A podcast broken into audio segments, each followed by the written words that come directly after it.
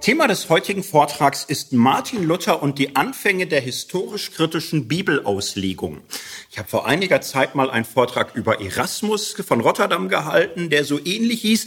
Das ist in gewisser Hinsicht eine Fortsetzung. Es kann helfen, diesen Vortrag auch gehört zu haben. Martin Luther und die historisch-kritische Bibelauslegung, äh, das ist ein umstrittenes Thema. Da kann ich jetzt nicht sagen, der Forschungsstand ist völlig eindeutig, so, so und so. Da gibt's äh, sehr unterschiedliche Einschätzungen. Ich stelle mal äh, die beiden Extrempositionen vor, die vertreten werden. Es gibt eine erste Position, die sagt, jawohl, äh, das ist ein Titel, da gehört ein Ausrufezeichen hinter, das ist so. Martin Luther ist der eigentliche Anreger, Anfänger und Begründer dessen, was wir heute an historisch-kritischer Bibelwissenschaft kennen.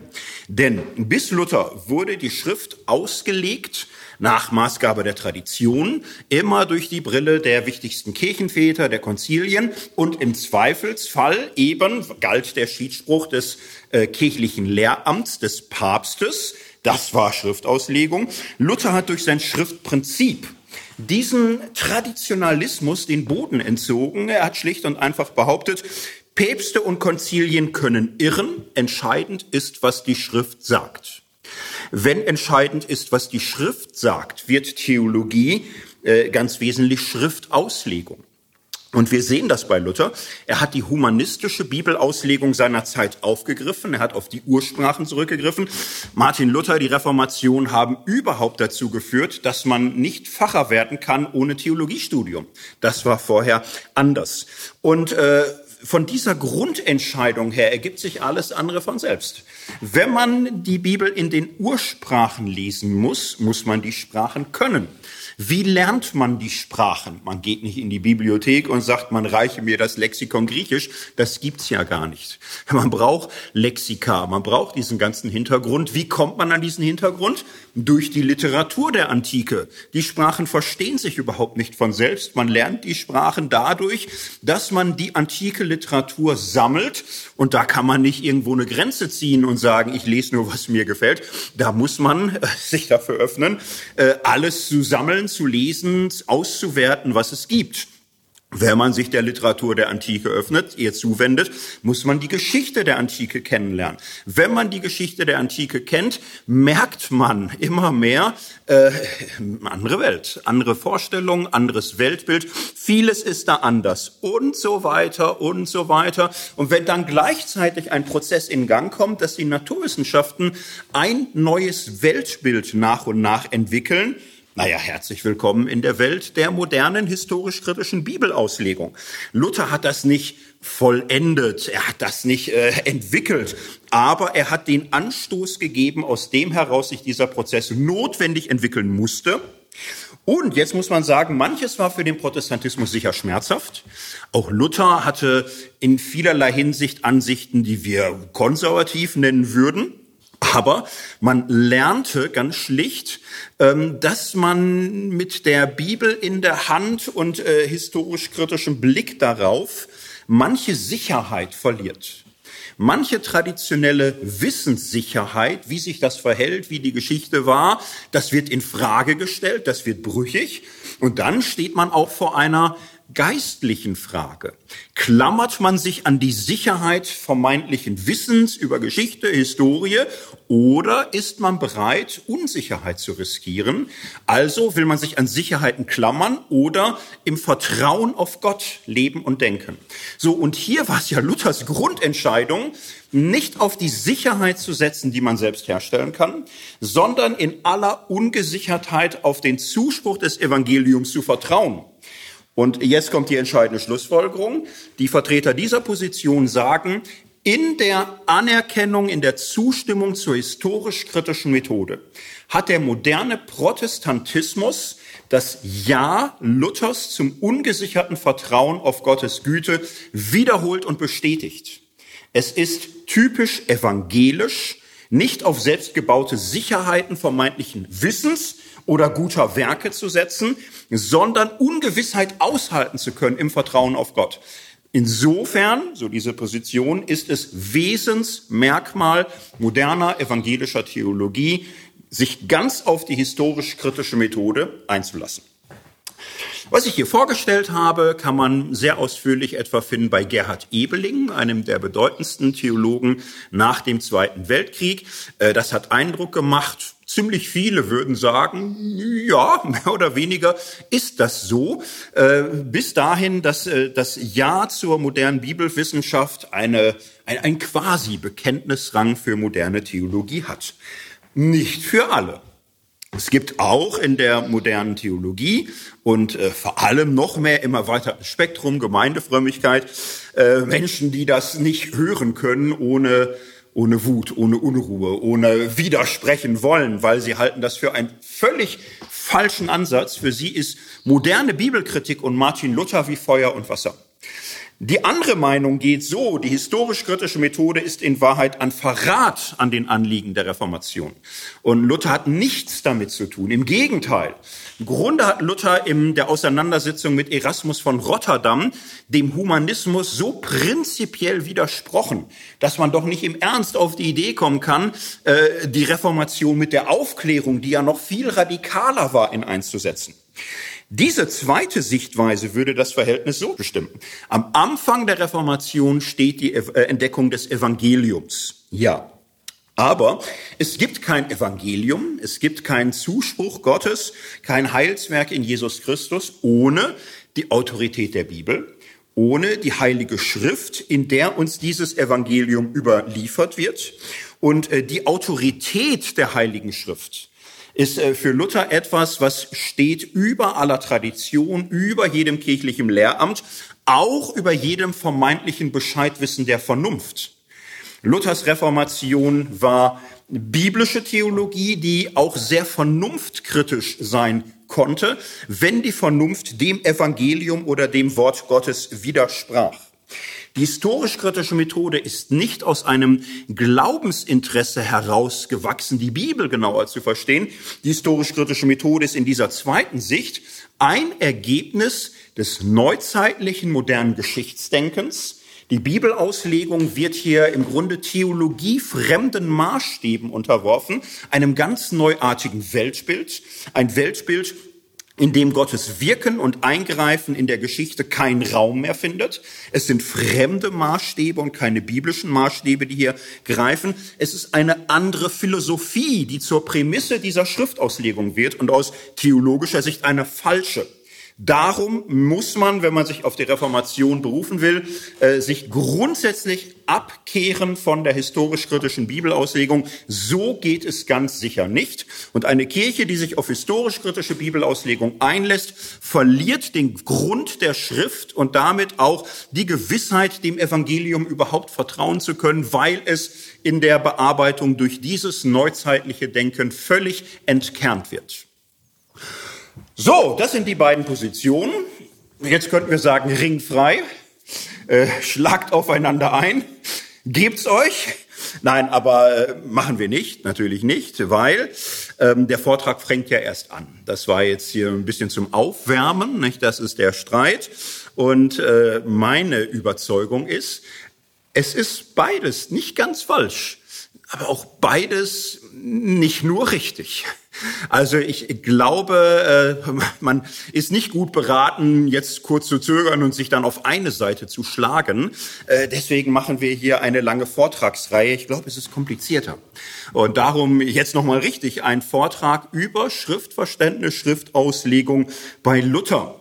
Und wir werden sehen, man kommt mit diesen beiden glasklaren Positionen vielleicht am Ende des Tages doch nicht durch.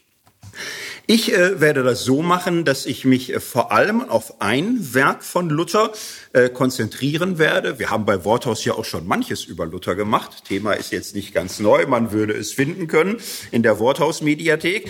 Muss man dann schon noch mal schauen, was hatten wir denn noch nicht. Ich möchte mich vor allem konzentrieren auf Luthers Schrift vom unfreien Willen, De Servo Arbitrio. Äh, ein Buch, was Luther geschrieben hat als Antwort auf ein Buch von Erasmus von Rotterdam. Ähm, Luther hat diese Schrift mal als sein wichtigstes Buch überhaupt bezeichnet. Äh, neben den beiden Katechismen, neben dem großen und kleinen Katechismus. Ist jetzt also nicht nur irgend so ein Ding oder so, sondern wirklich das, wo Luther gesagt hat, so gut war ich nie wieder. so wie hier ähm, 1525. Es ist eine grundlegende klassische Schrift, man kriegt sie auf Latein, auf Deutsch, man kriegt sie zweisprachig, man kriegt sie überall, man kriegt sie online. Da sollte man mal reingeguckt haben mit ein bisschen Interesse an Religion, das reicht eigentlich schon und äh, das gönnen wir uns jetzt. So, es ist eine ähm, Schrift über den unfreien Willen. Das Thema allein hätte Vorträge verdient.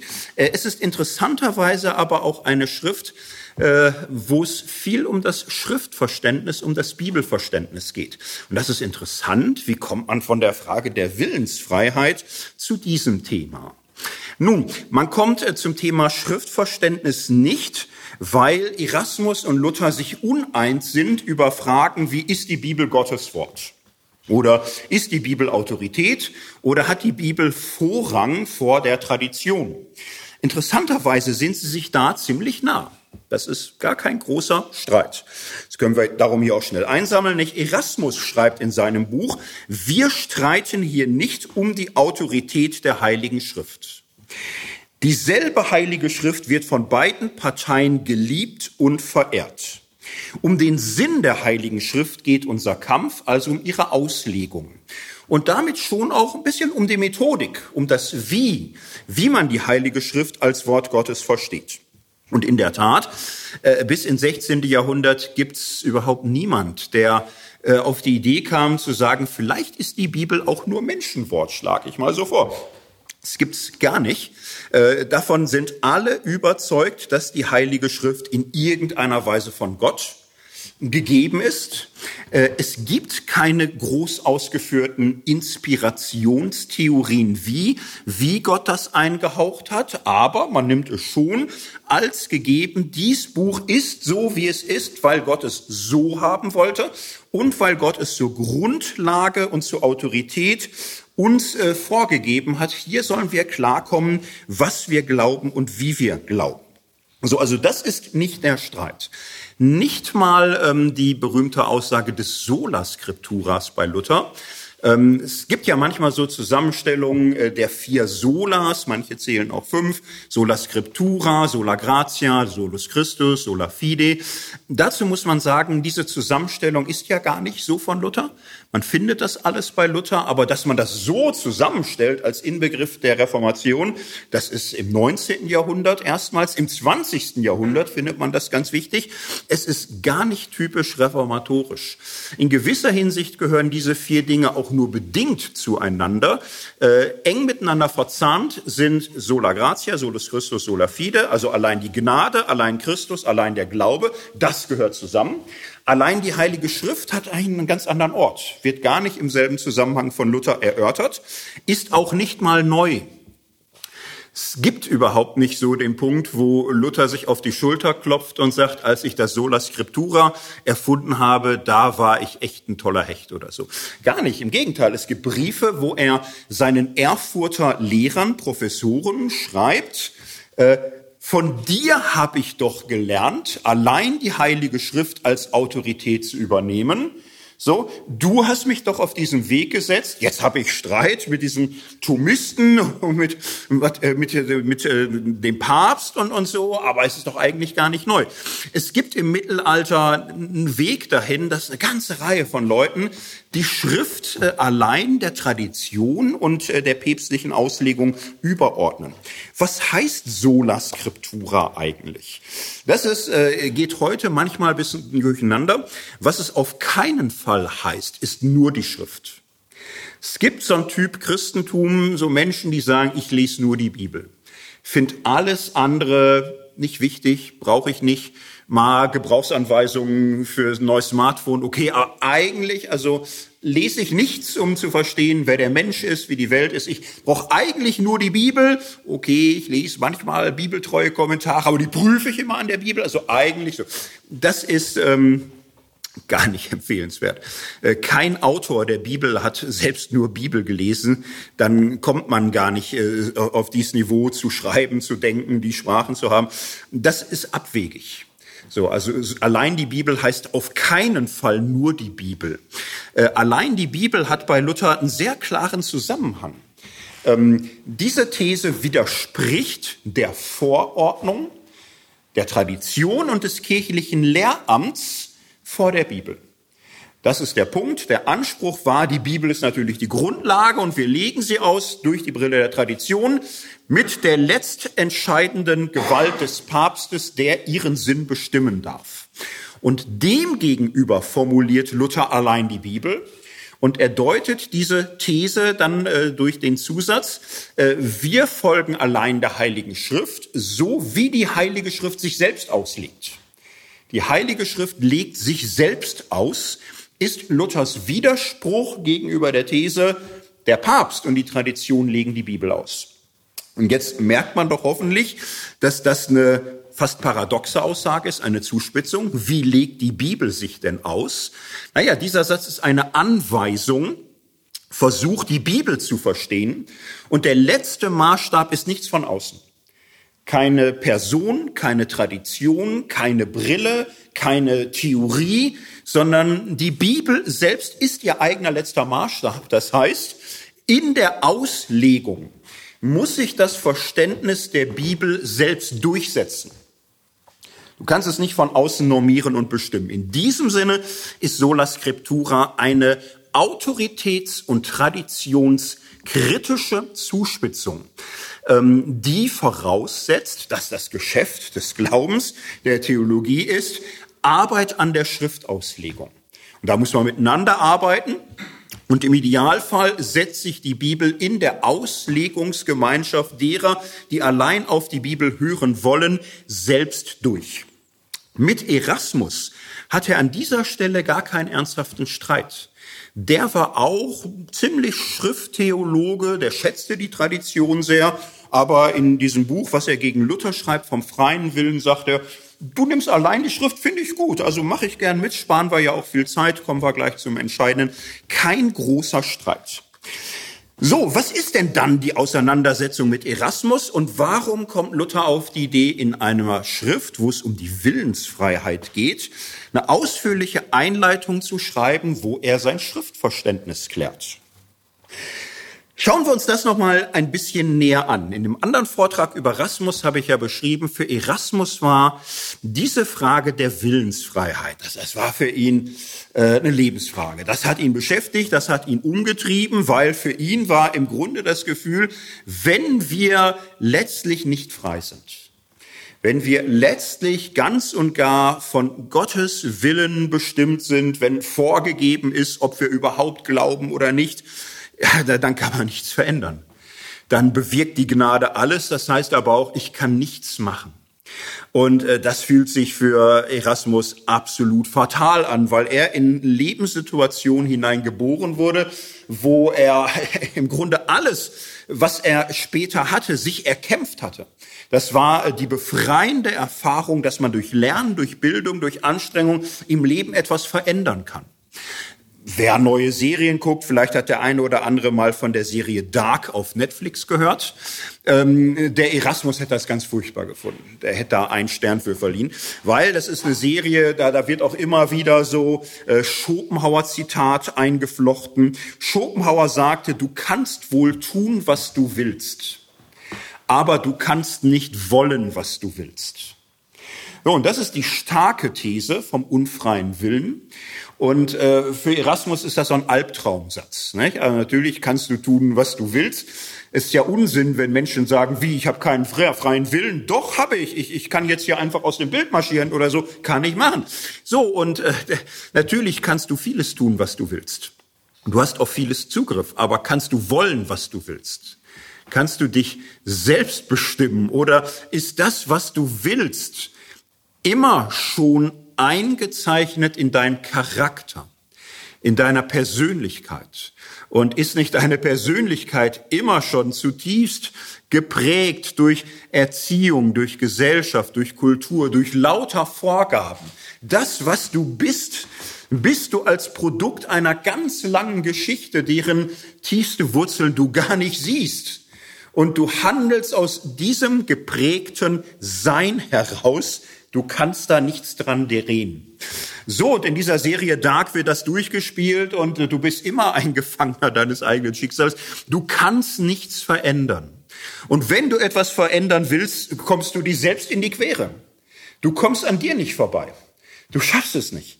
Du stehst dir selbst im Weg, du, du reibst dich daran auf. Ja, und es ist eine Serie, da tanzt keiner Samba. Da guckst du immer tiefer in die Röhre. Und äh, für Erasmus wäre das so eine Albtraumserie, also die ersten beiden Staffeln vor allem, wo er sagen würde, ist doch furchtbar, ist doch furchtbar. Äh, wir glauben doch an einen Gott, der uns freisetzt. Wir glauben doch an einen Gott, der uns so schafft, dass wir nicht seine Marionetten sind, sondern dass wir die Wahl haben. So, und das sind sehr moderne Überlegungen und Erasmus klingt so vernünftig und er sagte, wir Menschen brauchen noch Ermächtigung und Ermutigung und Befähigung und dann können wir doch so viel bewegen. Und wenn man jetzt hört, ja, aber ähm, der Luther, der war Team Dark. Der hätte beim Schopenhauer gesagt, endlich mal ein Vernünftiger, der das verstanden hat fragt man sich, aber warum ist denn der Luther so berühmt? Warum sehe ich an jeder Ecke eine lutherische Kirche? Warum kann ich nicht morgens aufstehen und sagen, ich freue mich so in unsere erasmische Kirche heute Morgen zu gehen? Warum ist denn der so wichtig geworden, der Luther, wenn der so düstere, depressive Gedanken hatte? Ja, jetzt versetzen wir uns mal in Luther hinein. Der Luther wird vom Erasmus getriggert. Ihn macht dieser ganze humanistische Optimismus kirre. Warum Gedanken haben ihre Geschichte, haben ihre biografischen Verwurzelungen. Erasmus und Luther denken, wie sie denken, weil sie von ganz anderen Krisenerfahrungen herkommen. Erasmus hatte manche Krise mit der Welt und er hat ganz schön Druck erlebt. Unehelicher Sohn eines Priesters, Tod der Eltern, er hat viel Druck erlebt und äh, seine Krise war die Welt, wie sie ist, mit ihren Ordnungen. Und er ist an der Welt fast verzweifelt. Und er fand Hilfe bei Gott, bei einem Gott, den er vertraute, dass er aus den Festlegungen und der Bindungen der Welt herausführen kann. Für ihn war Vertrauen auf Gott, Nachfolge Jesu, ein Weg in die Freiheit. Wenn die Welt dir auch noch so Druck macht, du kannst was bewegen, du kannst dich verändern und du kannst deine Lebensverhältnisse verändern. Darum ist die Freiheit für Erasmus so wesentlich, weil die Zuversicht auf einen befreienden Gott äh, ihm einfach Kraft gegeben hat. Luther hat einen völlig anderen Krisenhintergrund. Luther hat die freien Künste studiert, war ein begabter Student, hatte bessere Startposition im Leben als Erasmus. Äh, nach den freien Künsten, sehr gutes Examen, wollte er begann er Jura zu studieren. Das war damals nicht wieder ein, was weiß ich, äh, geringverdienender Strafverteidiger mehr oder so, sondern damals Jura äh, verdienen war äh, Start in eine gute Karriere, eine sehr gute Führungsposition, Karriere, wirklich irgendwas mit Staatsleitung und nicht irgendwo so im Rechtssystem. Und am Beginn dieser guten Karriere holt die Gottesfrage ihn ein. Und äh, die Angst vor dem Tod, die Angst vor dem Sterben, die Angst vor Verlorenheit, äh, treibt ihn in die Enge, in Verzweiflung, so dass er sich in einer Krise, Gewitter entscheidet, ich will Mönch werden, ich will ganz und gar auf Gott setzen. Und äh, so macht er es. Und er, er geht diesen Weg ins Kloster, er gibt sein Leben Gott, er vertraut auf Gottes Hilfe. So, und es geht weiter. Luther hat nie an der Welt verzweifelt, sondern, naja, an sich reicht sein Leben, reicht es so, wie es ist. Und dann im Kloster hat er eine Zeit lang das Gefühl, er kriegt es jetzt hin. Er kriegt es hin, auf diesem Weg zu bleiben. Mönchtum galt wie eine zweite Taufe. Man ist wieder ganz und gar rein, befreit von allen Sünden. Man muss nur auf dem Weg bleiben jetzt. Und äh, Luther kämpft und er gibt sich Mühe und er hat im Kloster den Ruf, keiner kniet sich so rein wie der Luther. Keiner putzt so gründlich, keiner ist so sorgfältig, keiner ist so fleißig. Luther geht einen Weg der Bildung und will sich durch seine eigene Selbstbildung im Glauben in dieser Gewissheit erhalten, dass er von Gott ungetrennt bleibt. Und er verzweifelt dabei an sich selbst weil er im letzten merkt, er schafft es nicht. Woran merkt er es? Weil er so gewissenhaft sich befragt, in seiner ganzen Anstrengung, es Gott recht zu machen. Stellt er sich die Frage, aus welcher Intention versuche ich es denn? Und er weiß, naja, eigentlich ähm, müsste es doch so sein, ich müsste es doch Gott recht machen aus Liebe zu Gott. Ich müsste doch aus selbstloser Liebe zu Gott mit Freude äh, ihn loben und ihm dienen. Und Luther spürt aber im tiefsten, da ist auch die Angst, verloren zu gehen. Da ist auch die Angst, äh, es falsch zu machen. Da ist die Angst, nicht zu genügen. Und er macht so vieles, was er tut, am Ende aus Angst vor Strafe und nicht aus Liebe und nicht mit Freude. Und ähm, naja, der, der Stumpfe ist in so einer Situation immer der Glückliche. Ne? Aber Luther war so unbegabt in Sachen Abstumpfung. Er hat sich äh, geprüft, liebe ich Gott mit Freude? Äh, bete ich mit Freude in, aus, aus Liebe zu Gott oder ist es so äh, doch noch krampfig, weil ich äh, mir um mich Sorgen mache und er spürte, ich, ich tue es ja gar nicht aus Freude, ich tue es ja gar nicht aus Liebe.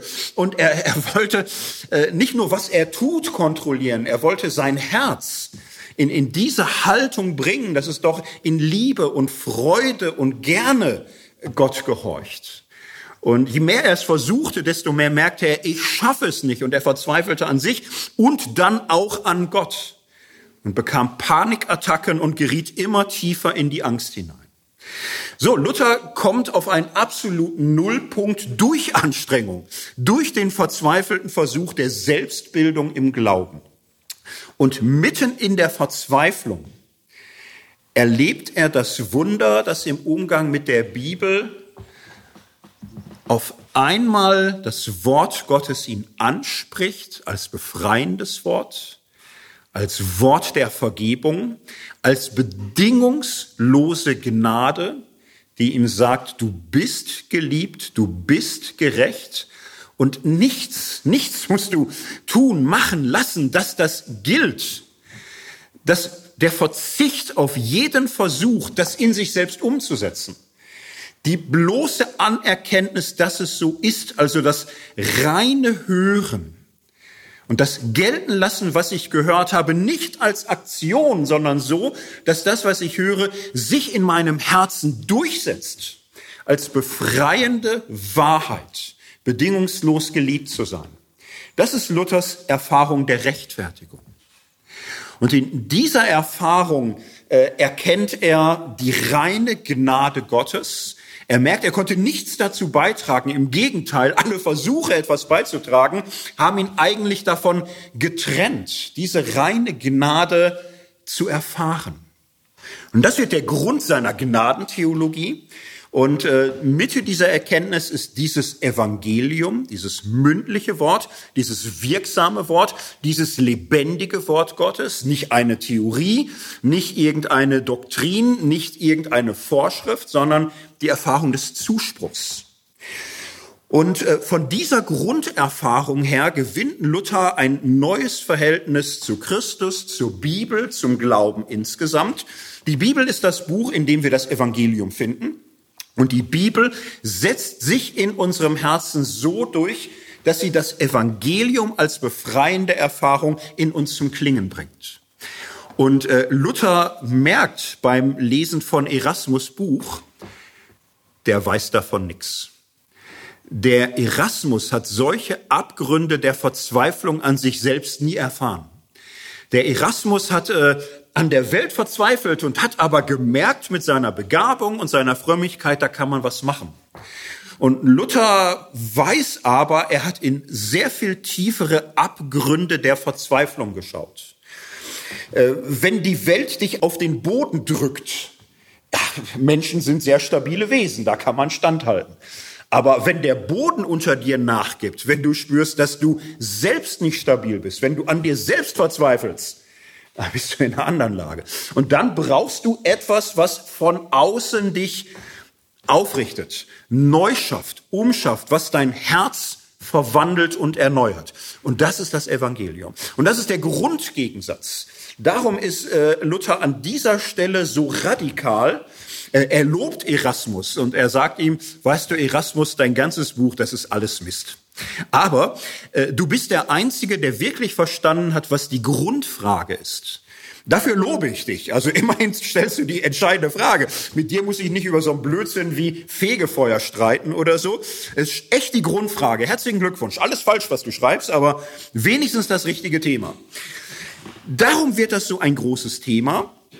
Und jetzt müssen wir nochmal klären, naja, und wie kommt es jetzt auf die Bibel zu sprechen? Erasmus hat es ja angefangen.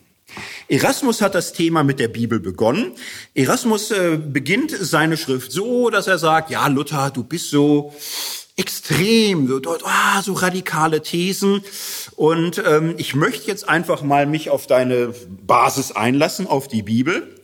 Ich sage auch gleich dazu, wie ich das insgesamt sehe. Bibel ist ganz wunderbar. Sie zeigt uns, wie wir leben sollen. Und vieles, was in der Bibel steht, ist aber auch echt sehr geheimnisvoll. Und diese Geheimnisse, wie äh, Menschheit und Gottheit in Christus sich vereinen, was die Trinität bedeutet, diese Geheimnisse wollen wir ehrfürchtig verehren.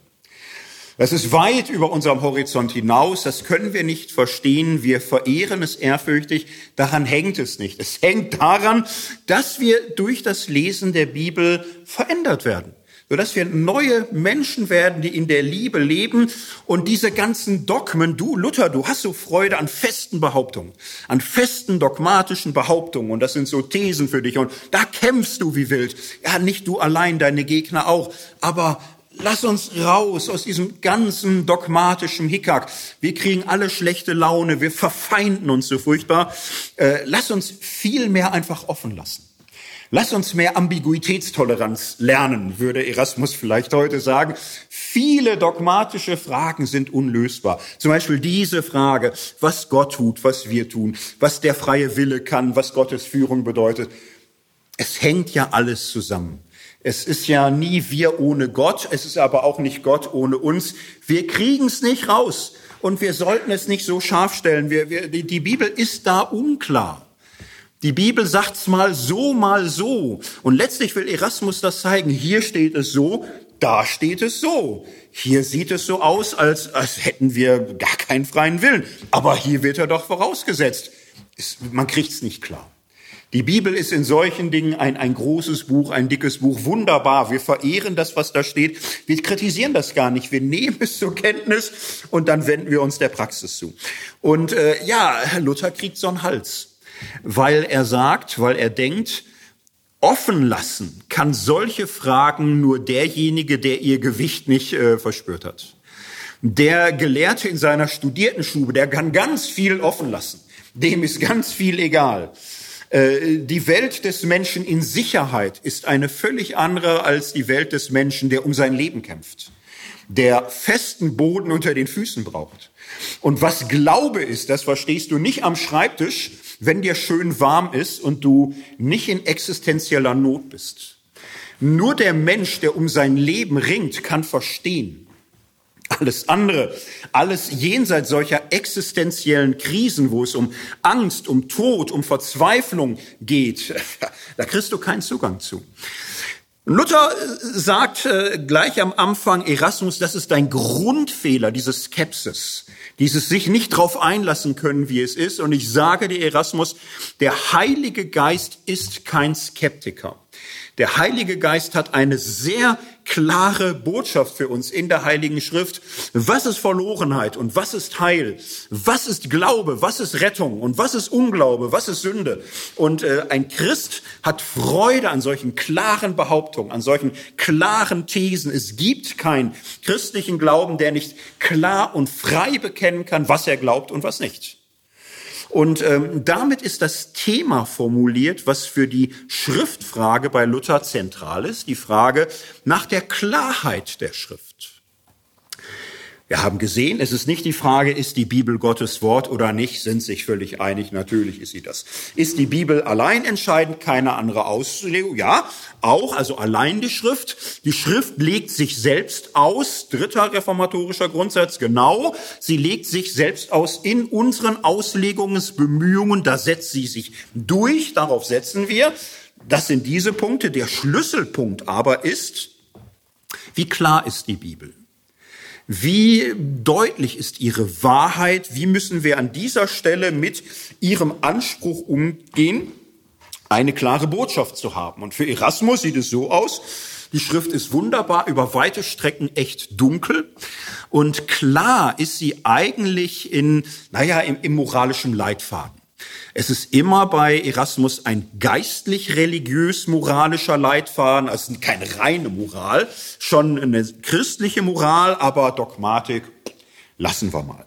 So, und äh, jetzt führt Luther sehr wichtige Unterscheidungen ein und das ist zentral für diese Schrift, aber auch für sein Schriftverständnis insgesamt.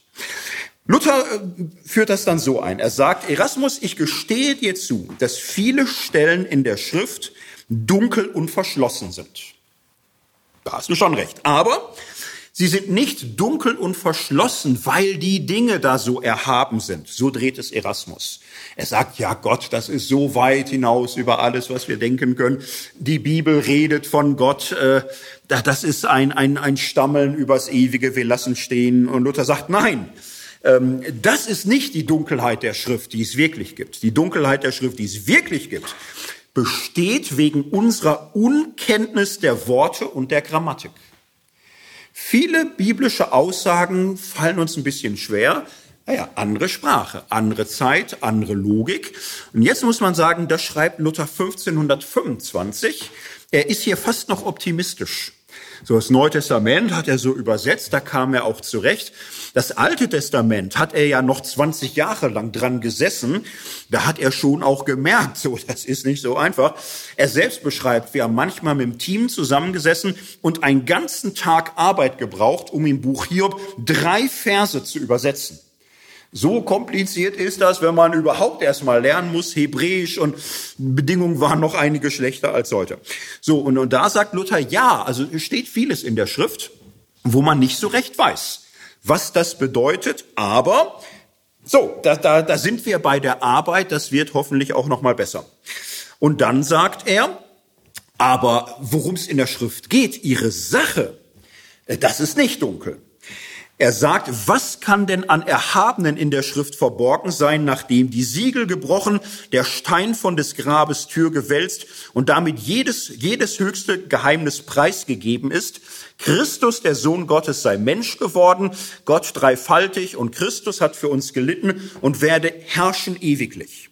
Wird das heute nicht sogar in den Schulen bekannt gemacht und gesungen? Nimm Christus aus der Schrift, was wirst du außerdem noch darin finden? Diese Dinge also, diese Sache in der Schrift sind allen öffentlich zur Kenntnis gebracht. So, da unterscheidet Luther sehr deutlich. Es gibt eine Dunkelheit der Schrift. So, das ist klar. Aber jetzt muss man sagen, Dunkelheit, das sind eben manche Dinge, die wir grammatisch noch nicht verstehen, vokabelmäßig noch nicht verstehen, historisch noch nicht einordnen können. Und vieles ist aber auch verständlich. Und der verständliche Bereich der Bibel zeigt uns sehr klar, worum es in der Schrift geht. Es geht um Christus. Es geht um das Evangelium. Es geht um Christus, Mensch geworden, für uns gestorben. Das ist klar. Und Luther setzt voraus, die ganze Schrift handelt von dieser Sache. Es ist ein und dieselbe Sache. Die wird in der Schrift mal mit klaren Worten ausgesagt, mal verbirgt sie sich bisher hinter undeutlichen Wörtern. Aber das macht nichts, weil die Sache ja am Tage liegt. Wer würde sagen, ein öffentlicher Brunnen sei nicht am Licht, bloß weil die, die in einer Seitengasse stehen, ihn nicht sehen, alle anderen aber, die auf dem Markt stehen, ihn sehen. Das ist Luthers Bild dafür. So funktioniert die Heilige Schrift. Die Heilige Schrift ist eine Landkarte, eine Stadt, so, und äh, das Ganze ist jetzt dafür da. In der Mitte ist der Brunnen, das ist das Wasser des Lebens. Und äh, das ist das Evangelium von Jesus Christus. Und an ganz vielen Stellen der Schrift siehst du das, wenn du Johannes Evangelium liest, wenn du Römerbrief liest. Es ist wirklich klar genug, du verstehst, worum es geht. Wenn du, sagen wir mal, das Buch des Propheten Nahum liest, bist du dir manchmal nicht sicher, ob du weißt, was das alles soll. Oder auch im Buch Hiob, da, da wird man zwischendurch mal verwirrt. Wer ist denn jetzt hier halbwegs noch bei Sinnen und äh, klärt Gott das final auf? Und was kann ich jetzt von diesen 40 Kapiteln überhaupt noch mal so für mich als Tageslosung nehmen? Schwierigkeit. Aber das sind so Seitengassen. Es ist dann so, du, du weißt da noch nicht, aber im Großen und Ganzen kommst du mit der Bibel eigentlich klar. Luther fährt fort, dass vieles in der Schrift äh, an manchen dunkel bleibt. Das liegt nicht daran, dass die Schrift dunkel ist, sondern das liegt an der Blindheit derer, die nichts tun, um diese Wahrheit zu sehen. Die sind quasi verblendet, die sehen das Evangelium nicht. Das ist aber eine innere Dunkelheit. So, und jetzt fasst Luther das nochmal zusammen und sagt, es gibt eine doppelte Klarheit der Schrift und eine doppelte Dunkelheit. Es gibt eine äußere Klarheit der Schrift. Vieles, was in der Bibel steht, können wir verstehen. Und inwiefern ist das nun klar? Das ist nun besonders. Er sagt, eine ist äußerlich ins Amt des Wortes gesetzt. Die Klarheit der Schrift ist der Verweis der Heiligen Schrift auf diesen Brunnen, auf das Evangelium, auf diese Sache der Schrift. Die Klarheit der Schrift besteht in ihrem Christuszeugnis, in ihrem Evangeliumsbezug. Das ist die Klarheit der Schrift. Und äh, daneben gibt es eine Dunkelheit der Schrift, viele einzelne Aussagen, vielleicht manchmal ganze Bücher oder Zusammenhänge. Da sieht man noch nicht, inwiefern sie das Evangelium erhellen, aber so ist es. So, und ähm, diese Klarheit ist eine äußere, sie ist in der Schrift gegeben und es gibt eine innere Klarheit, eine innere Klarheit, dass man es glaubt und versteht. Und da sagt Luther, kein Mensch kann auch nur ein Jota in den Schriften verstehen im Sinne dieser inneren Klarheit der Christuserkenntnis, es sei denn, er hätte den Heiligen Geist. Und wir alle haben von Natur ein verdunkeltes Herz und kein Wissen der Schrift äh, kann dieses verdunkelte Herz allein aufheben. Allein die wirksame Schrift im Heiligen Geist gibt uns diese Christuserkenntnis, so dass die äußere Klarheit der Schrift die innere Klarheit der äh, Erkenntnis bewirkt. Diese Logik von äußerer Klarheit und Unklarheit und innerer Klarheit und Dunkelheit ist sehr interessant, weil Luther ja damit im Grunde zwei äh, Fehlvorstellungen abwehrt. Die eine Fehlvorstellung ist die, Glaube ist ganz schlicht ein inneres Licht. Glaube ist einfach so ein Herzensding, so ein Herzensfunke, so eine innere Erleuchtung. Hat man, kriegt man, macht man sich selbst, kriegt man durch ein YouTube-Video, wie auch immer. Und da würde Luther sagen, nein, nein. Also ähm, ja, innere Klarheit. Der Glaube ist eine innere Klarheit, eine Erleuchtung des Herzens. Und du kriegst diese Klarheit nur im Hören auf das Evangelium. Im Dienst des Wortes, und das kann dir in allen möglichen begegnen, in einer Kinderbibel, in einer gemalten Bibelgeschichte, im Zuspruch eines äh, Menschen. Also es, es kann vielgestaltig dir begeben, aber du kriegst die innere Klarheit nicht ohne das äußere Wort. Gott hat uns so geschaffen, dass wir kommunikative Wesen sind und in der Erfahrung der Kommunikation des Evangeliums, sage ich mal ganz neudeutsch, äh, das Erleben machen, dass es in unserem Herzen hell wird. Abgrenzung gegen, sag mal, eine spiritualistische Verständnisweise vom Glauben, wo es nur um das Innere geht und nicht das, das Hören, das Verstehen, die Berührung mit dem äußeren Wort wesentlich ist. Und gleichzeitig grenzt Luthers Schriftverständnis ab von einer, ich sag mal, rationalistischen Theorie des Glaubens. Glaube ist Erkenntnis, ist Verstehen, ist machbar durch Lernen, durch Arbeit, durch Mühe. So nicht. Er sagt dem Erasmus, Erasmus, du bist viel klüger als ich. Ich habe auch echt Respekt vor dir, aber vom Glauben weißt du nichts. Äh, das hat Gott dir noch nicht gegeben. Und äh, ich bete für dich, dass er dich erleuchten möge. Du kannst nichts dafür. Aber du, du redest wie der Blinde von der Farbe. Und du kennst dich viel besser aus in den ganzen Sprachen. Du hast da viel mehr Ahnung. Ich habe viel gelernt von dir. So, und ähm, es ist unverfügbar. Es ist ein Geschenk. Jetzt kann man sich darüber ärgern und sagen, sind wir jetzt wieder bei Schopenhauer und, und so. Und, und Luther würde sagen, ja, aber wie, wie befreiend ist es? So, es ist unverfügbar. Es ist ein Geschenk. Jedes Kind kann dieses Geschenk erfahren. Und kein Professor kann es sich erzwingen. Das äh, bringt uns zu einem anderen Miteinander, auch zu einer anderen Weitherzigkeit mit den Verblendeten, auch zu einer anderen Gelassenheit. Das sind die beiden Dinge, die Luther abwehrt. Ein Rationalismus, ein, ein Spiritualismus, positiv zusammengehören, naja, die Arbeit an der Schrift. Der Umgang mit den Geschichten, das Wiedererzählen, das Hören, das Singen, das Sagen, das ist wesentlich. Zugleich im Wissen es nie erzwingen zu können. Es ist ein Geschenk, wenn es mich im Herzen berührt, so dass sich der Sinn der Bibel in mir erschließt dadurch, dass ich erkenne Christus für mich so, und das ist die Wahrheit der Schrift und das ist die Sache der Schrift. Und die gibt es allein durch den Heiligen Geist. Und jetzt sehen wir, diese Frage freier, unfreier Wille, Gnade oder Anstrengung ist auch für Luthers Schriftverständnis zentral. Darum ist das der erste Punkt, den er hier mit ähm, Erasmus äh, durcharbeitet. Das heißt, ähm, Luthers Schriftverständnis, das ist keine Form von Biblizismus kein bildungsfeindlicher Biblizismus, der die Weisheit immer schon mit Löffeln gefressen hat und an der Bibel nicht arbeiten muss. So, es ist immer äh, Arbeit am Wort. So, und es ist aber auch kein selbstgerechter Biblizismus, der Wahrheiten besitzt, sondern man könnte nur sehr demütig äh, die Bibel wie ein Geschenk preisen. Und die, die das nicht so sehen können, müsste man sagen, ach ihr Armen, ja, da falte ich die Hände für euch, dass es euch gegeben wird. So, dies Ganze aufeinander einprügeln ist immer so in Auseinandersetzung um die Bibel. Es wirft Fragen auf in, in Sachen Gnadenerkenntnis. Dere, die da immer ein bisschen wütend unterwegs sind. Das sind die wesentlichen Aussagen, die Luther im Streit mit Erasmus entfaltet.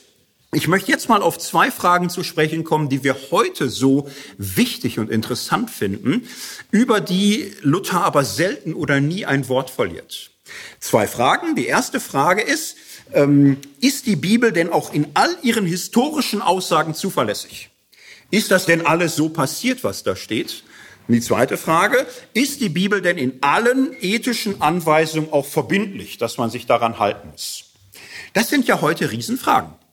Kirchen spalten sich äh, anhand dieser Frage, ist die Bibel moralisch verbindlich in allen Fragen? Und ist das alles wirklich passiert oder kann man auch sagen, nö, da sind viele Mythen, das müssen wir heute anders sehen und so. Das Interessante ist, man findet bei Luther wenig bis nichts. Man findet aber was. Und da werfen wir jetzt einen kleinen Blick darauf. Zunächst die Frage, die Bibel und ihre geschichtliche Wahrheit.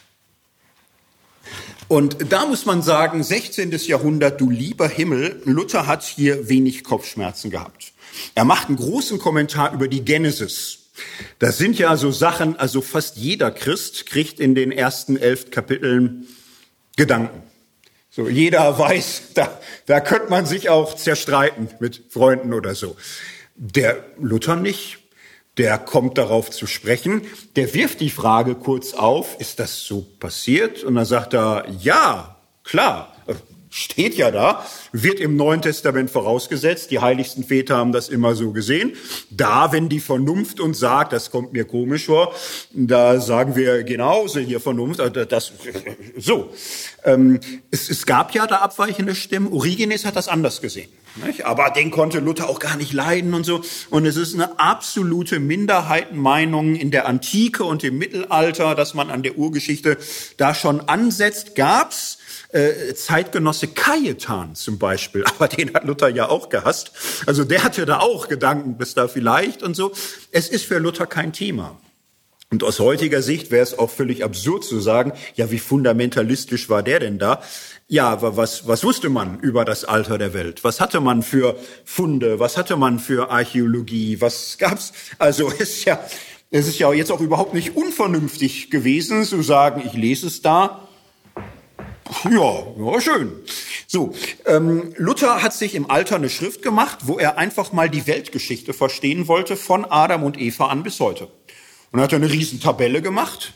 So, und da ist die Welt knapp 6000 Jahre alt. Und da ist alles eingezeichnet, was es so gibt. So, und er rechnet dann auch und hat so das Gefühl, ja, ist bald vorbei, denke ich. Ne? Also was sollen wir sagen? Wie lange soll das dauern mit der Welt? Ich habe ein ganz gutes Gefühl, der Antichrist sitzt ja schon in Rom. Das fand er ganz ermutigend, sich das so vor Augen zu führen. 6000 Jahre fast, schien ihm auch sehr lange, war ja damals noch 5.500. Also man, wenn man Luther als Fundamentalisten lesen möchte, kriegt man da viel Material. Es ist aber Unsinn, weil es ja überhaupt keine Referenzwissenschaften gab, mit denen man in Streit kommen konnte. Ähm, es gibt im Alter Luthers dann doch so eine Sache, so ähm, Kosmologie, dass die Erde eine Kugel war und keine Scheibe. Das war etwas, was in der griechischen Antike ja bereits gedacht wurde. Und da gab es auch ziemliche Evidenz für. Die Gelehrten haben das seit der Antike eigentlich gewusst. Wenn man in die Bibel guckt, nicht so eine leichte Frage. Also man findet da keinen Vers, der eindeutig für die Kugelgestalt der Erde spricht, aber man findet auch keinen, der ihn ausschließt. Also im Großen und Ganzen kein Mensch muss dafür Kopfschmerzen bekommen. Mit Kopernikus war es ein bisschen schlimmer. Kopernikus war ja so ein äh, Himmelsgucker, Astronom, der im, Grunde zu Luthers Lebzeiten recht bald die Idee hatte, es ist anders, als man denkt. Es ist nicht so, wie die Leute sagen. Es ist nicht so, dass, dass wir hier sitzen in der Mitte des Universums und Sonne, Mond und Sterne drehen sich um uns, sondern die Erde dreht sich um die Sonne. Es ist, klingt wie Wahnsinn, aber es ist wahr. Kopernikus hat jahrzehntelang herausgezögert, das öffentlich zu machen. Er hat es dann veröffentlicht, noch zu Luthers Lebzeiten. Es gibt eine Tischrede von Luther, wo Luther darauf eingeht. Jetzt sind Tischreden nicht die optimalste Gattung. Die wurden nach Luthers Tod oft erst veröffentlicht, 20 Jahre nach seinem Tod. Man muss ehrlich gesagt auch sagen, die Überlieferung von Luthers Tischreden sind jetzt mal historisch beurteilt, also extrem viel näher dran und besser bezeugt als sämtliche Aussagen Jesu. Wer das Gefühl hat, die sind super bezeugt, also Luthers Tischreden sind auf jeden Fall besser bezeugt. Weil die, die da das gemacht haben, die saßen die ganze Zeit, haben alles mitgeschrieben, konnten sich untereinander verständigen, konnten sich korrigieren. Als es veröffentlicht wurde, waren viele noch am Leben, die dabei saßen. So, es, es gibt da Probleme, aber eigentlich keine großen. Und es gibt eine Tischrede, wo Luther sich geärgert haben soll über Kopernikus, so ein Klügling, der behauptet, die Erde dreht sich um die Sonne. Wo kommen wir denn dahin? Denn in der Bibel steht glasklar, Josua sprach zur Sonne, Sonne, steh still, dass wir hier mit unseren Feinden auch fertig werden können. Äh, das hat Luther geärgert, das hat andere auch geärgert. Der Kopernikus wusste schon, warum er jahrelang sich da zurückhielt. Aber ja, man, man, musste sich dem irgendwann stellen. Hat gedauert. Katholische Kirche hat dieses Buch bis ins 19. Jahrhundert auf einem Index gehabt, gefährlicher Bücher, äh, weil das Problem einfach hier ist, hier entsteht eine Vorstellung von der Welt, die es nicht nur nicht in der Bibel gibt, wo man mindestens im Buch Josua sagen muss, die Bibel widerspricht dem direkt. Manche sagen ja, ja, der Josua, der, der sieht das so, der beschreibt das einfach aus einer Beobachterperspektive, was ja dann auch völlig okay ist. Wir sagen ja heute noch, die Sonne geht auf. Lass den doch sagen, Sonne steh still. Das Problem ist, es geht ja im Josua-Buch dann so weiter, dass der Erzähler sagt, und so hat Gott der Herr auf die Stimme eines Menschen gehört, wie nie zuvor und auch nie wieder, dass die Sonne stillstand bis zum Ende der Schlacht. Das heißt, der Erzähler macht so richtig auf allwissenden Erzähler. Das gab es nie zuvor, gab es nie wieder. Und ähm, ja, es ist eine Spannung. So, und da, da hat man auch ein bisschen mit gekämpft. Aber im, im Großen und Ganzen muss man sagen, in der Lutherzeit bricht hier noch nicht so viel Spannung auf zwischen Weltwissen und äh, biblischen Texten. Es fällt weitgehend noch in eins. Was wir bei Luther nicht finden, sind glühende Bekenntnisse zur Irrtumslosigkeit der Bibel. Das hat er so nicht vertreten, weil er insgesamt auch den historischen Glauben gar nicht so zentral fand. Er sagt, es gibt ein Fides Historica, also der Glaube, dass etwas wirklich passiert ist. Und da sagt Luther, aber der ist vor Gott völlig wertlos, weil dass Jesus auferstanden ist, glaubt ja auch der Teufel. Darum ist er so wütend. Aber es hilft ihm ja gar nichts. So, das äh, bringt dem ja gar nichts eigentlich, dass er das weiß und dass er es glaubt und, und so. Der, der historische Glaube ist eigentlich wertlos. Entscheidend ist das Vertrauen, dass es mir zu gut geschehen ist. Fast immer hat Luther den historischen Glauben und den Vertrauensglauben ineinander fallen lassen. Fast überall geht er davon aus, das steht da so, das ist so passiert. Und das ist aber entscheidend ist zu glauben, dass es für mich passiert ist. Es gibt eine Begebenheit in der Bibel, wo Luther das trennt. Eine Stelle, wo Luther sagt, nee, das ist nicht so passiert, aber die Botschaft ist trotzdem gut. Kann ja jeder mal für sich überlegen, ob er drauf kommt. Gibt es mal einen ganz heißen Tipp. Es geht nicht um was ganz Abseitiges. Es geht um etwas, was sogar ins Glaubensbekenntnis gekommen ist. War ein extrem heißer Tipp. Ne? Die meisten werden es jetzt ahnen. Ähm, die Höllenfahrt Christi. Die Höllenfahrt Christi. Da äh, macht Luther das mal ausdrücklich. Ähm, Luther hat mal eine Predigt gehalten in Torgau. Wer das kennt, Torgau war ja so der Hauptsitz des Kurfürsten, Schloss. Und, und wenn du da predigst, da hast du so ein bisschen Upper Class sitzen. Ne? Da hast du nicht gleichzeitig dann noch die Krabbelgruppe und Menschen, die vom Felde kommen und, und so. Da hast du so ein bisschen, da äh, redest du mal, mal so ein bisschen für den Inner Circle. Und äh, 1533 hält Luther eine Predigt über die Höllenfahrt Christi.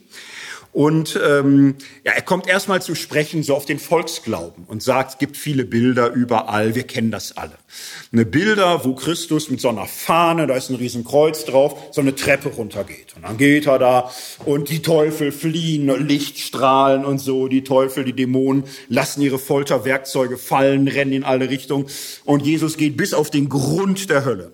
Und ganz unten im tiefsten Verlies, da sitzt da Adam. Der ist da schon am längsten drin. Der hat dann Haare bis zum Boden.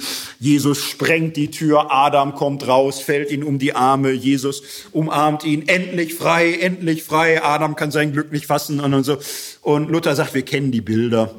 Und dann sagt er, wir sind ja Gottlob nicht so dumm, dass wir glauben oder sagen wollten, dass es leiblich so zugegangen sei mit äußerlichem Gepränge oder hölzernen Fahnen und Tuch, oder dass die Hölle ein Gebäude aus Holz oder Eisen sei.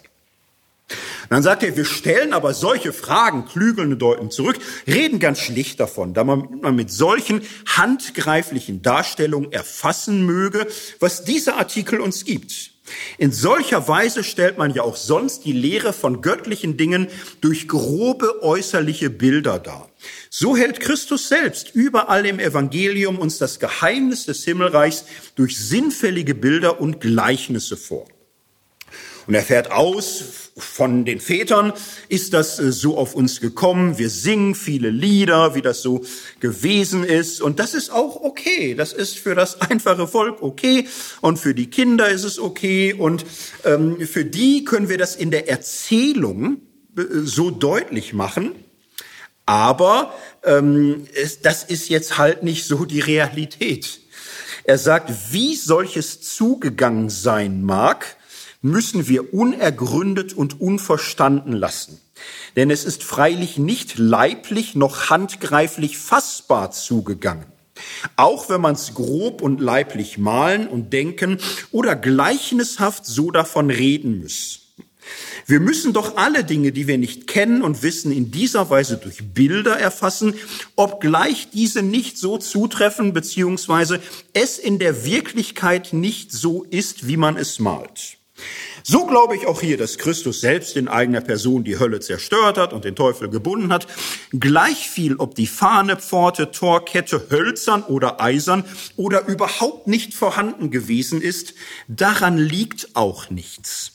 Wenn ich nur festhalte, was durch diese Bilder bezeichnet wird und was ich von Christus glauben soll. Das ist die Hauptsache der Nutzen und die Wirkung, die wir davon haben. Dass mich und alle, die an ihn glauben, weder Hölle noch Teufel gefangen nehmen oder schädigen kann. So führt das Luther aus und wir merken ganz deutlich, er hält das nicht für eine reale Begebenheit. Wie kommt Luther auf die Idee? Es steht ja sogar im Glaubensbekenntnis. Es ist eine frühe Erkenntnis Luthers, dass die Hölle kein physischer Ort ist. Luther war in seinen Anfechtungen sicher, in seinen Panikattacken sicher, dass er erfahren hat, was Hölle ist. Hölle, das ist Ihnen von frühester Zeit an klar, ist nicht irgendwie so ein Folterkeller, wo du mit heißem Öl übergossen wirst. Äh, Hölle ist die totale Trennung von Gott. Hölle ist innere Verzweiflung, es ist ein innerer Zustand, Es ist nichts Äußerliches. Und, und darum ist er auch davon überzeugt, da ist nicht unter uns gerade irgendwie Geschrei und, und Folterwerkzeuge. Das ist so nicht. Es hat Luther früh für sich entmythologisiert und auch an dieser Stelle gesagt, bei dieser Geschichte, also es hängt nichts dran, dass es so passiert ist. Die Botschaft dieser Erzählung ist unabhängig von jedem leibhaftigen oder historischen Gehalt. Das ist die große Ausnahme bei Luther. Es gibt äh, moderne Lutheraner, die diese Predigt Luthers wahnsinnig lieben die, die haben in der Schule schon gemerkt mit der Urgeschichte, da gibt's große Probleme. Dann kamen sie ins Studium, haben studiert und gemerkt, ich muss mich von mehr verabschieden, als ich so in meinem Kinderglauben gehofft habe. Und manchmal macht sie es auch traurig, weil sie, wenn sie Luther lesen, sind sie eigentlich sehr glücklich.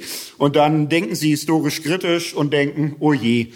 Und, und dann lesen sie diesen Predigt von Luther und dann werden sie ganz lustig auf einmal, weil sie merken, der, der, der Luther hat ja im Grunde die Entmythologisierung begonnen. So, also für manche liberale Theologen ist das eine wahnsinnige Trostpredigt. Und Trost gönne ich immer Menschen. Ist ja ganz traurig, trostlos durch die Welt zu schleichen. Und äh, ich glaube aber, äh, man muss hier auch äh, wirklich hinschauen. Ähm, Luther ist kein Theologe, der ansatzweise sagen würde, das Äußere, das Leibliche, das Wirkliche ist völlig egal. Also man kann aus diesem Punkt wirklich nicht machen, dem Luther wäre die Auferstehung ganz genauso egal gewesen, hätte er noch mal nachgedacht oder so. Das denke ich nicht. Und äh, ich denke, da gibt's Probleme, aber wo man noch manches denken kann. Wir lassen an dieser Stelle aber mal stehen. Ein Beispiel, dass Luther das trennen kann. Wenn auch er, er absolut sicher ist, dass das die Ausnahme ist und in der Regel fällt er schon in eins.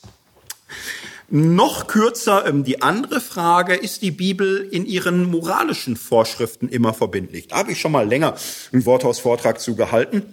Ähm, Luther war darin gar kein Biblizist. Er war sich sicher, dass das Gesetz des Mose für seine Zeit gegeben war, für Israel, nicht für uns. Er kann sehr klar und deutlich sagen, die Gesetze des Mose passen in die Zeit und in die Umgebung und in die Eigenart dieses Volkes. Wir können das nicht auf uns übertragen. Luther kann deutlich sagen, ähm, wenn wir uns an Christus festhalten, machen wir leicht selbst Gesetze und beurteilen alles richtig. Zitat, man sieht, dass die Könige, Priester und Obersten oft frisch ins Gesetz gegriffen haben, wo der Glaube und die Liebe es haben erfordert so dass der Glaube und die Liebe soll aller Gesetze Meister sein und sie alle in ihrer Macht haben. Denn da alle Gesetze auf den Glauben und die Liebe treiben, soll keines mehr gelten, noch ein Gesetz sein, wo es dem Glauben oder der Liebe will zuwider geraten sein. Und das ist immer auch eine Frage der genauen Umstände, der Situation, der spezifischen Herausforderungen einer Zeit. Und da kann etwas in der Bibel so gepasst haben und es kann in einer anderen Situation völlig unpassend sein. Und äh, da, da gibt's aber viele Vorträge und das ist bei Luther überhaupt keine Spur zu einem gesetzlichen Biblizismus. Bis in die Bekenntnisschriften hinein ist das auch klar. Bekenntnisschriften gibt's in der Confessio Augustana, berühmte Bekenntnisschrift, ausdrücklich als Beispiel Kopftuch der Frau. Das nennen die und sagen, ja, hält sich ja bei uns auch keiner mehr so dran. So, das, das sind Lebensordnungen, das haben die in der Bibel für ihre Zeit eingerichtet und das hat man dann irgendwann gelassen und das ist auch völlig normal. Solche Ordnungen sind nicht überzeitlich gültig, das, das ist, äh, so Sachen verändern sich.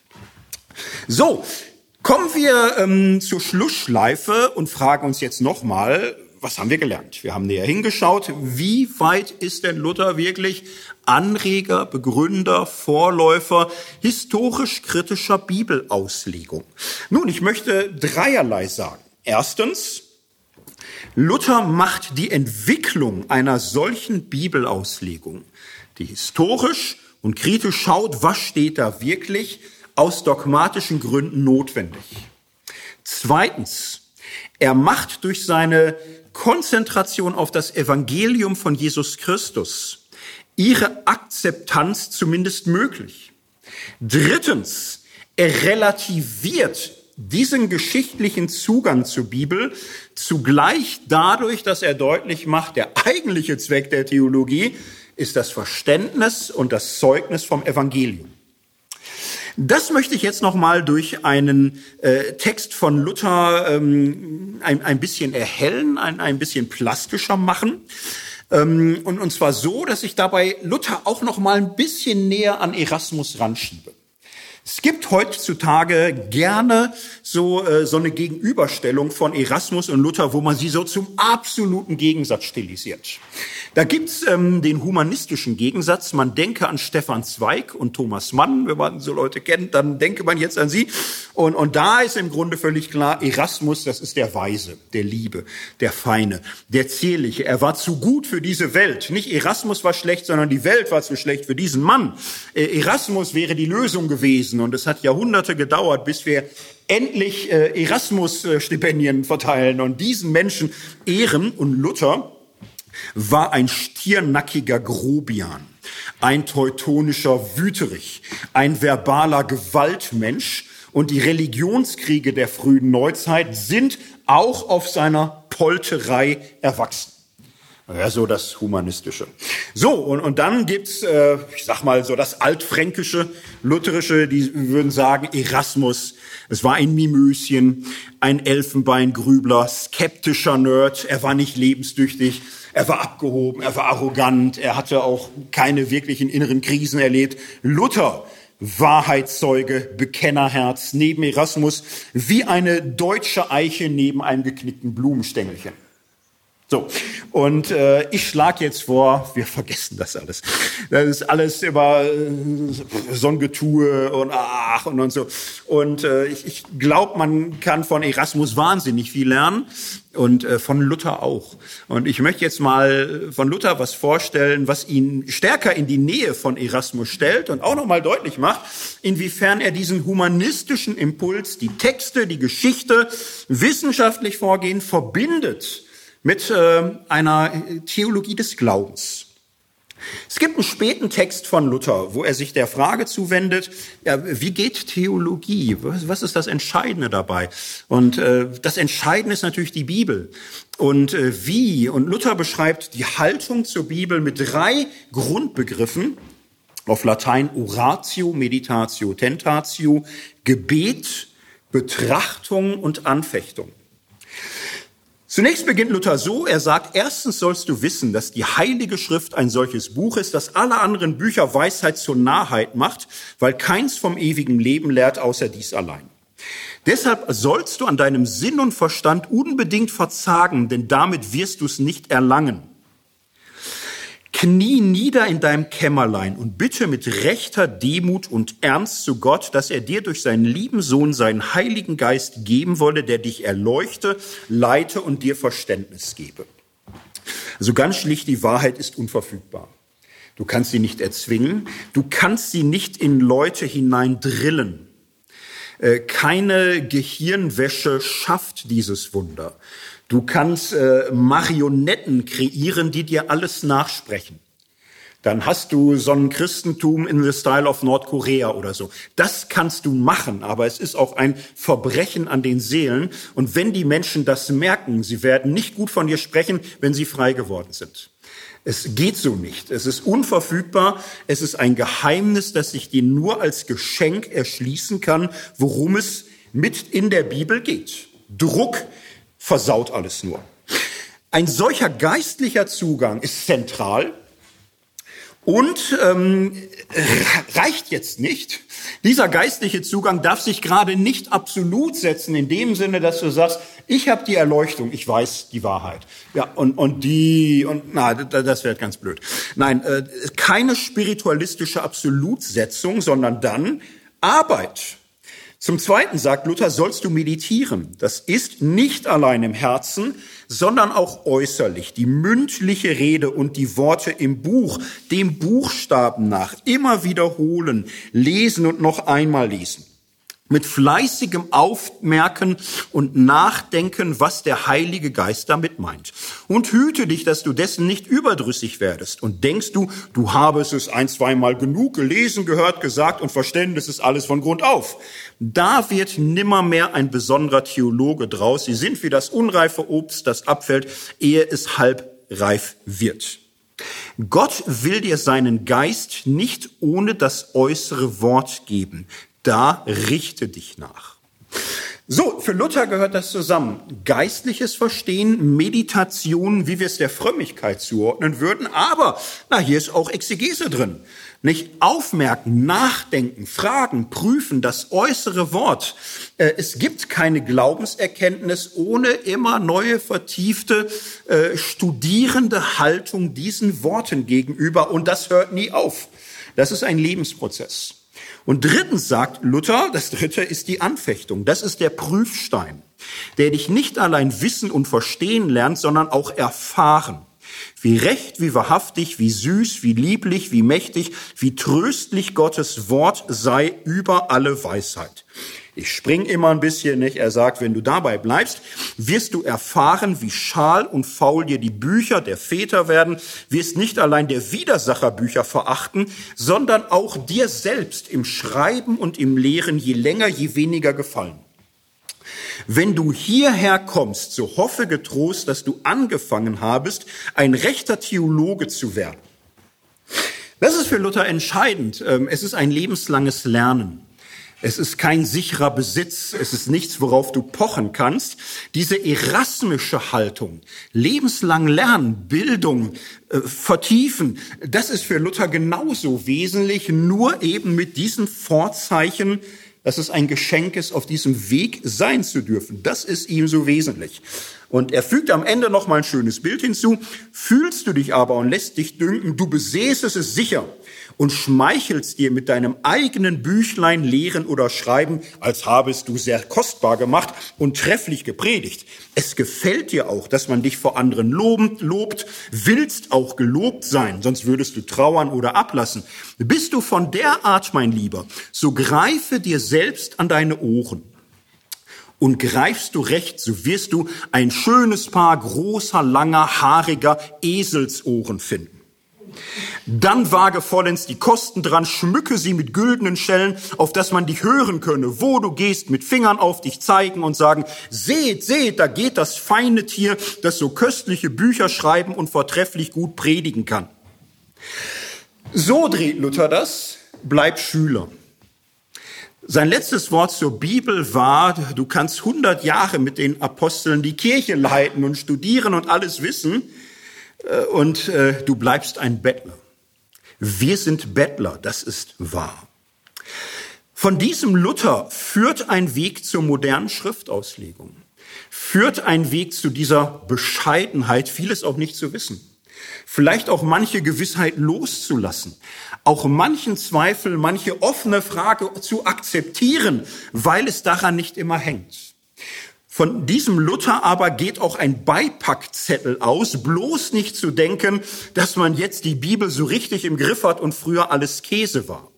Arbeit an der Schrift, ja, aber zugleich auch ein Bewusstsein, dass Theologie niemals aufgehen kann in reiner historischer Wissenschaft, dass sie sich selbst aufgeben würde, wenn sie nicht mehr zuerst leben würde aus dem Hören auf das Evangelium.